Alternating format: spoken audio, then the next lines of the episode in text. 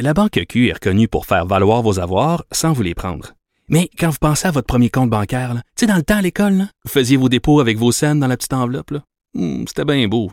Mais avec le temps, à ce compte-là vous a coûté des milliers de dollars en frais, puis vous ne faites pas une scène d'intérêt.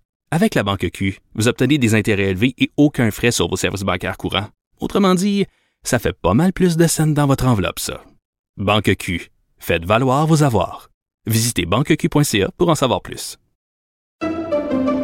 Pendant que votre attention est centrée sur cette voix qui vous parle ici, ou encore là, tout près ici, très loin là-bas, ou même très, très loin. Celle de Desjardins Entreprises est centrée sur plus de 400 000 entreprises partout autour de vous. Depuis plus de 120 ans, nos équipes dédiées accompagnent les entrepreneurs d'ici à chaque étape pour qu'ils puissent rester centrés sur ce qui compte, la croissance de leur entreprise. Superbe, sublime, merveilleuse. Sauf que ce gars-là est quand même euh, rationnel et pragmatique. Mais ça pose un très grave problème. Je t'assure qu'il n'y a aucun politologue sérieux qui va te dire Un politologue, pas comme les autres. Loïc Passy. c'est pas le temps de faire ça. Loïc, bonjour. Salut Benoît. Hey, tantôt à 13h05, je parle à Guy Saint-Jacques, l'ancien ambassadeur canadien en, en Chine, euh, sur la Chine, parce qu'il y a beaucoup, beaucoup d'événements en Chine. Là, et euh, un, un de tes sujets, c'est que la Chine allège ses mesures sanitaires, j'imagine, à la suite de, de- des, des multiples protestations. Ben oui, euh, en fait, ils, ils commencent à alléger.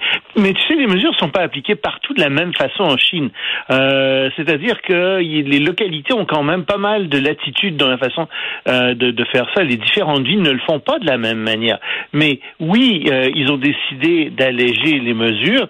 Et en fait, c'est la vice-première ministre, Madame Sun euh, Chenlan, euh, qui a officiellement dit que euh, oui, il fallait changer euh, désormais euh, de façon de lutter euh, contre que l'épidémie. Et officiellement, il dit bah en fait c'est parce que c'est parce que c'est parce que bah en fait euh, il y a Omicron est, est- est moins bah, dangereux et moins pathogène qu'avant. et puis euh, et puis on a plus d'expérience aussi dans la lutte contre le, le, le- le virus.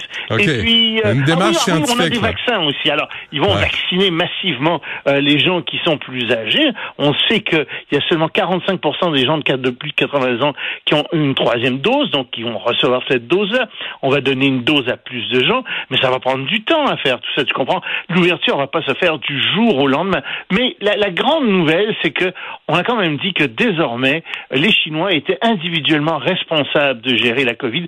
C'est plus une gestion euh, qui va se faire massivement par le gouvernement. Euh, c'est chaque personne qu'on va tenter de responsabiliser. Donc, on imagine qu'on s'enligne euh, vers quelque chose qui se fait partout ailleurs dans le monde, c'est-à-dire que les gens font des tests, puis s'ils ont la Covid, ils restent chez eux, puis sinon, ben, euh, ils peuvent aller travailler et tout, tu vois. Donc, c'est vers ça qu'on semble s'enligner en Chine.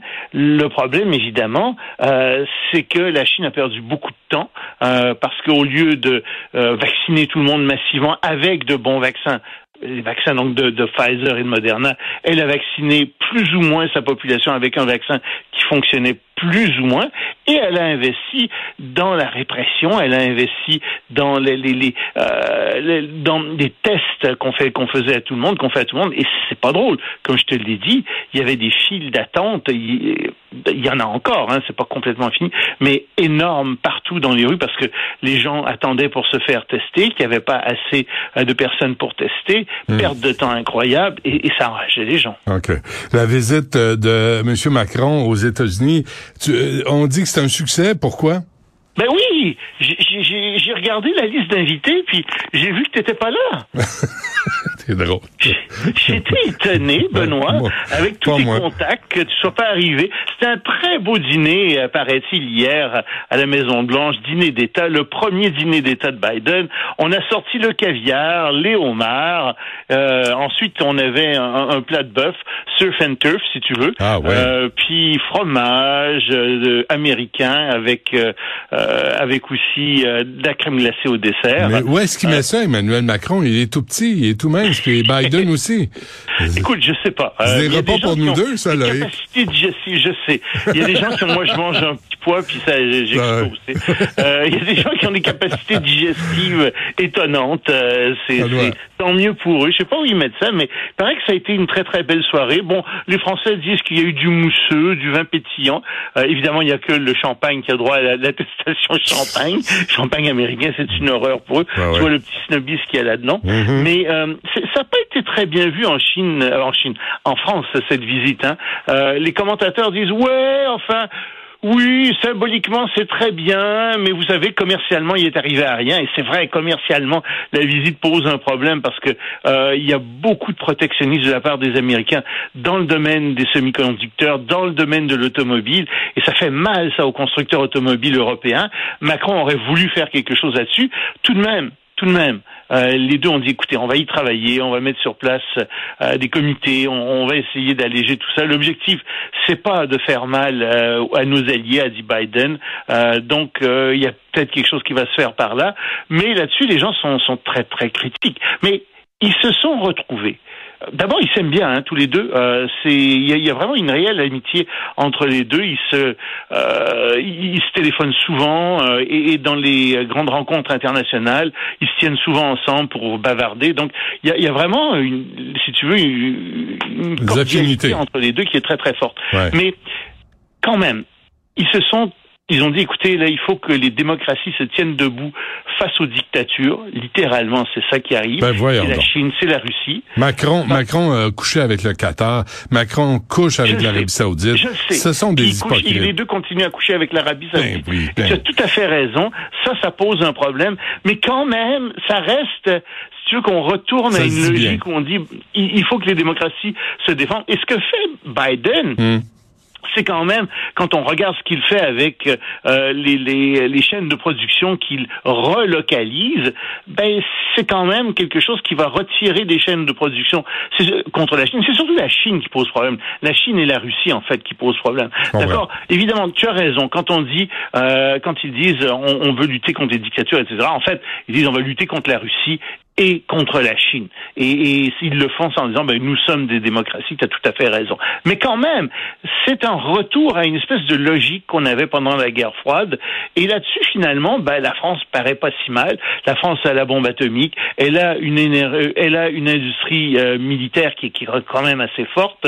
Et donc, euh, si tu veux, somme toute, moi, je pense que euh, les commentateurs français sont peut-être un peu trop durs à l'égard de Macron. Euh, Macron s'en est quand même pas mal tiré euh, dans cette visite. Alors, euh, et euh, avant qu'on se quitte, euh, Loïc, euh, tu- la compagnie Kraft, Oui, poursuivi pour 5 millions de dollars à cause de son mac and cheese.